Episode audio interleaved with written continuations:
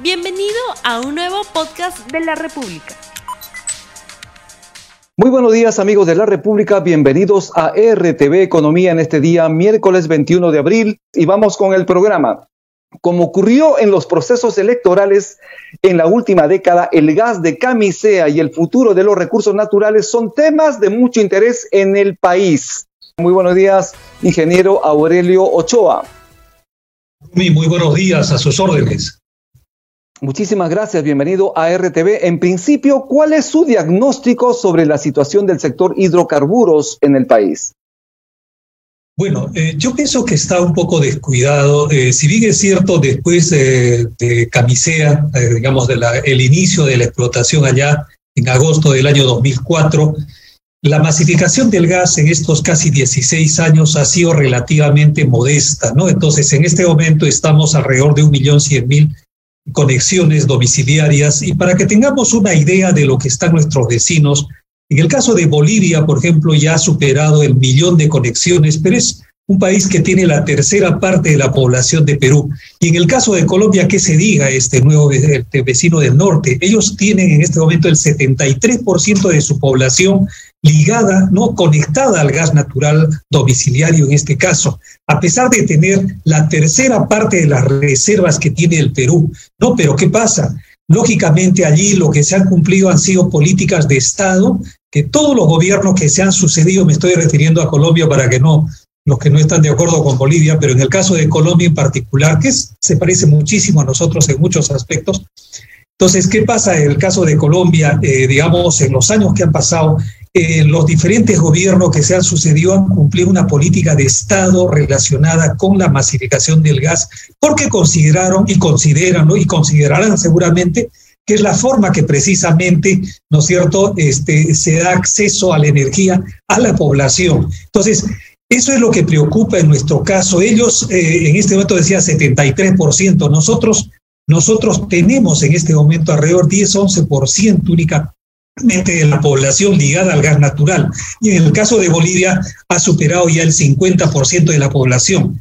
Entonces, yo pienso que cuando usted señalaba, preguntaba con relación a esta política de los hidrocarburos, si bien es cierto, hemos tenido la suerte de tener en el Cusco, en Camisé exactamente, haber descubierto esto allá en los años 80.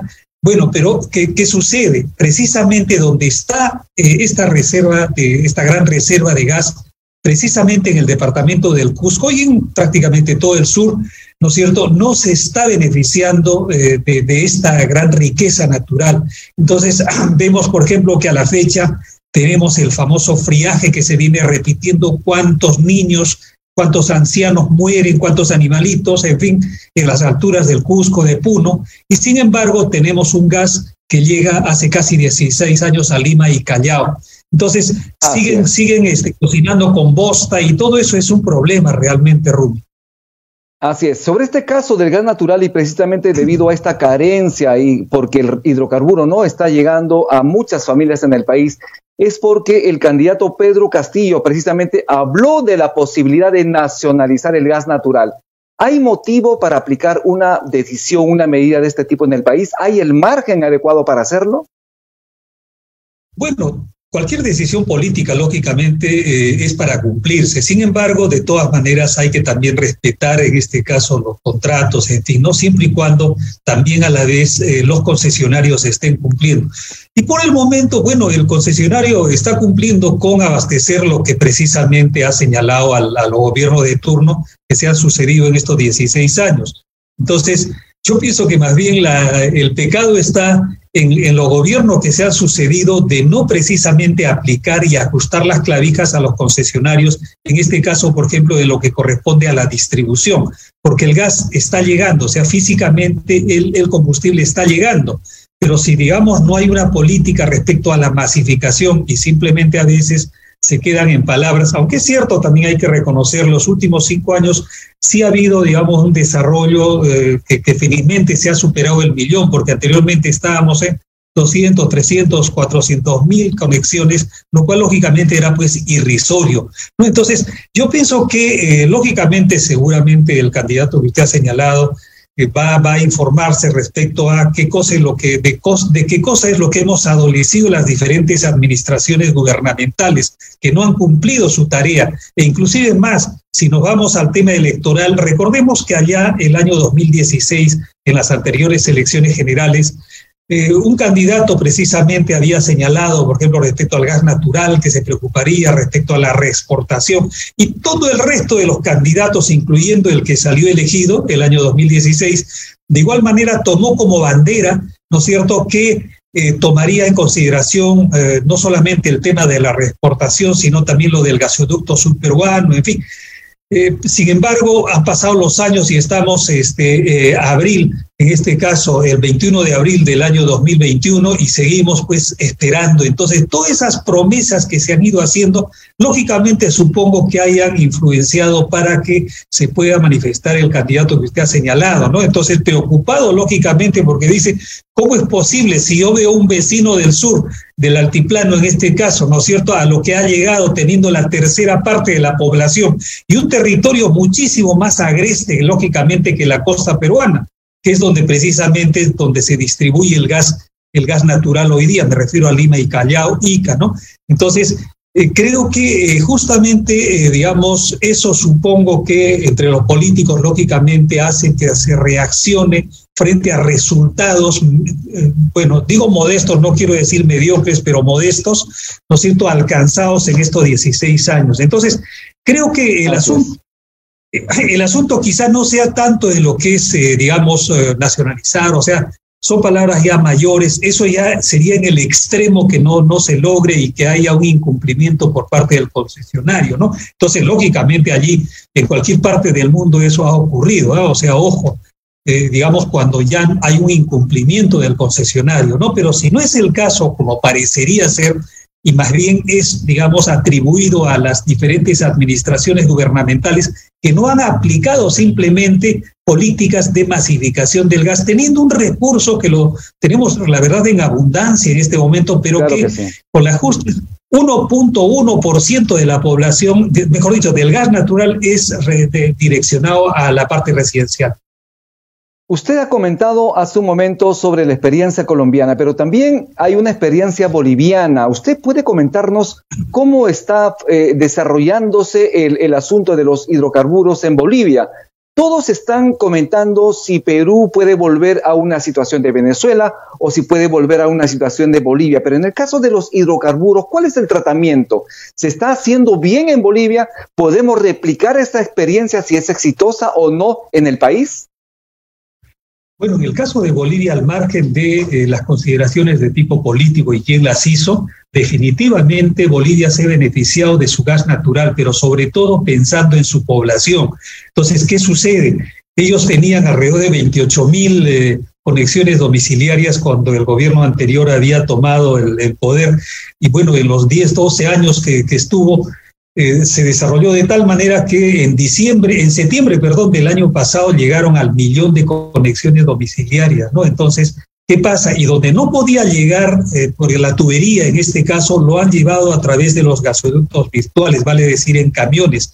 Pero ellos tienen pues 50 eh, veces más regasificadoras precisamente para la distribución del gas natural en las ciudades donde no podía llegar la tubería, me refiero al gasoducto.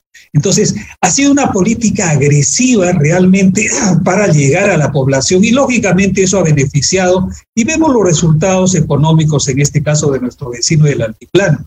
Entonces, eh, definitivamente en cifras decíamos que ellos han superado el millón de conexiones, nosotros un millón cien mil, pero tenemos tres veces, decía, la población de, Bolivia. Entonces, me parece que esa es voluntad política, la cual al parecer no ha habido o no la hay todavía en el caso de Perú, lamentablemente, ¿no? Entonces, da pena, lógicamente, saber cómo siguen muriendo, como le decía al inicio, gente por el friaje precisamente en la zona alta de, de Cusco, de Puno. Ayacucho. ¿Cuánta reserva de gas natural tenemos en el país y cuánto de esto se está exportando actualmente? Bueno, nosotros tenemos en este momento 10.5, eh, pero con lo que se ha ido consumiendo es probable que estemos en alrededor de 9.5 TCFs, o sea, trillones de pies cúbicos de gas en, en inglés y billones en español.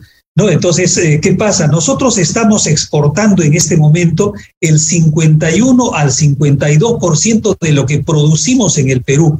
Estamos exportando, liquefactándolo, vale decir, en Melchorita, en Cañete, hay una fábrica que, recibido el gas de camisea, eh, lo transforma al estado líquido. Entonces, de tal manera que sea factible reducirlo 600 veces y transportarlo en barcos metaneros hacia diferentes destinos pero nos damos ese lujo, ¿no es cierto?, eh, exportando a precios lógicamente eh, inferiores, ojo, inferiores a los que rigen para el mercado peruano. Es decir, algo inconcebible que solamente, bueno, creo que solamente ocurre en el caso peruano. Vale decir que lo que, digamos, el precio del gas natural en el Perú, ¿no es cierto?, es mayor no mayor que el que se exporta, o sea, el que recibimos por la exportación. Eso, por ejemplo, pues tiene que terminar, ¿no? Entonces, y eso es lo que ofreció, decíamos, un candidato presidencial en el año 2016 y al cual se adhirieron todos los candidatos, incluyendo el que salió el año 2016, ya sabemos cómo ha terminado, ¿no? Entonces,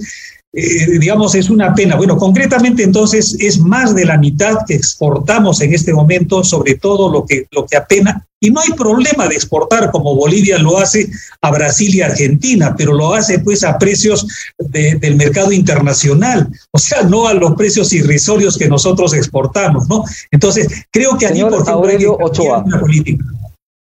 Señor Aurelio Ochoa, nos están, pidiendo, nos están pidiendo a través de las redes sociales que usted precise es cierto que en el mercado peruano los peruanos estamos pagando mucho más por el gas natural que producimos en Camisea que el gas que se exporta, o sea, si se exporta a un menor precio nuestro propio gas que el gas que pagan los peruanos en el país. Sí, sí, sí, eso, eso es así. El tema es que es variable, pero es menor en general el precio que al que exportamos, ¿no? Entonces, estamos algo, por eso le decía, en una parte de la exposición que eh, eh, es, es, un poco raro, no, no, no conozco, al menos y algo conozco de lo que es el sector energético en el mundo. Entonces, eh, no conozco un caso en el cual ocurra la situación que ocurre en el Perú. Vale decir que estemos exportando a menores precios que los que rigen para el mercado interno. Eso es inconcebible, por ejemplo, pero está ocurriendo. Y justamente lo que se pensó es corregir, y eso se ofreció en, en las elecciones pasadas, en 2016 por cierto, que no se cumplieron, incluyendo el presidente que fue elegido el año 2016 y luego vacado, ¿no?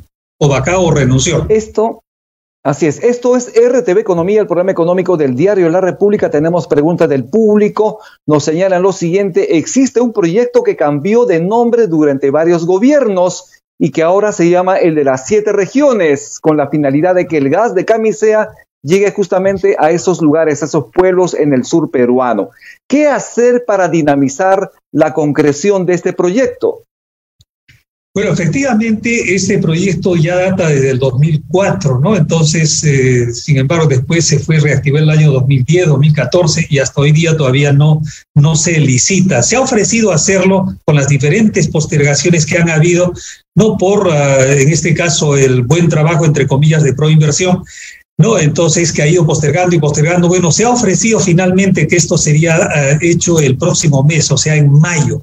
Bueno, esperemos que no sea porque ya están pues a puertas de retirarse la actual administración gubernamental, pero efectivamente ha generado expectativas en el sur, sobre todo en estas siete regiones entre las cuales está precisamente el Cusco, pero ojalá que esto se materialice, pero en realidad eso no va a solucionar el problema. El problema es que ha sido abandonado en este caso el proyecto del gasoducto sur peruano.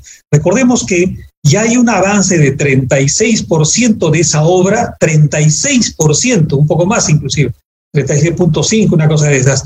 Sin embargo, eh, inclusive la tubería está sobre el terreno, la ingeniería está al 85%, en fin, hay un avance tal y está abandonado, pero lo más, lo más triste es que el Estado peruano está pagando de sus fondos, en este caso, 43 millones de dólares para que puedan para que puedan administrar, mejor dicho, para que puedan cuidar todos esos activos que no son del Estado peruano, que están sobre el terreno en este momento. Algo inconcebible, pero que ocurre. No tenemos, ya sabemos, camas y no tenemos oxígeno, bueno, todo lo que ya sabemos en la pandemia, pero sin embargo nos damos el lujo de pagar 43 millones de dólares ¿no es cierto?, para que cuiden las tuberías que están sobre el terreno en lugar de haber ya licitado, pues, tal como se ofreció el año 2017 en enero.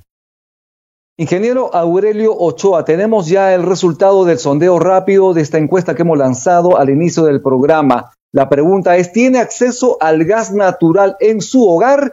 Sí, 26%, no, 74%. Ingeniero Ochoa, ¿qué opinión tiene usted de este resultado, de este sondeo rápido en la República? Bueno, eh, claramente lo señala, ¿no? En este caso, un cuarto de la de, están instalados de lo que han llamado, y eso es en Lima y Callao, pero si usted, digamos, hace la pregunta, pues en el Cusco, entonces le dirán 0% versus 100% de que, no, entonces a la inversa, esto es en el caso de Lima y Callao, y eso es bueno considerar. Entonces, es, es lógicamente es decepcionante en este caso, y más bien han sido muy bondadosos los que han respondido, ¿no? Porque en realidad el, el, promedio es mucho menor inclusive, ¿no? Entonces es una pena ¿no? que tengamos el gas, pero sin embargo nos damos el lujo, en este caso, de exportar a precios, ya hemos señalado, irrisorios, más del 50% de lo que producimos. Algo inconcebible que lógicamente solo está pasando en el Perú. Así es, señor Aurelio Ochoa, ya estamos terminando el programa. En 30 segundos, ¿qué recomendaría usted a los candidatos en este tramo, importante tramo de segunda vuelta electoral? Y con eso estamos terminando su participación en RTV Economía. Bueno, si tenemos que revisar contratos, creo que lo, que deberíamos darle prioridad, en lugar de ver el caso de Camisea en sí, sería la exportación, el contrato de exportación de gas y reiniciar lo más pronto posible la construcción del gasoducto sur peruano. Creo que con eso, en, el, en, el, en lo que corresponde a lo que es el gas, creo que podríamos haber avanzado. Entonces, si queremos nacionalizar, bueno, antes de la nacionalización creo que podríamos de inmediato renegociar el contrato de exportación para que, digamos, no esté en la situación que la hemos mencionado. Y sobre todo, en este caso, eh, eh, retomar el tema del, del, gasoducto sur peruano que permitiría el desarrollo del sur antes que ese proyecto de las siete regiones que en realidad va a ser simplemente un paliativo, ¿no? Una especie de mejoral. Bien, yo le agradezco nuevamente, señor Aurelio Ochoa. Gracias. Sus palabras finales, por favor, para despedirse el público. Bueno, eh, saludarlos a ustedes y felicitarlos eh, ¿no? por esa pluralidad en este caso respecto a la temática ¿no? que, que digamos interesa a la población. Así que mis felicitaciones, Rulo. Muchísimas gracias. Estuvimos entonces con el ingeniero Aurelio Ochoa Alencastre. Él es especialista en temas energéticos. Muchísimas gracias por su participación. Nos vemos el día de mañana con un programa importantísimo para usted. No olvides suscribirte para que sigas escuchando más episodios de este podcast.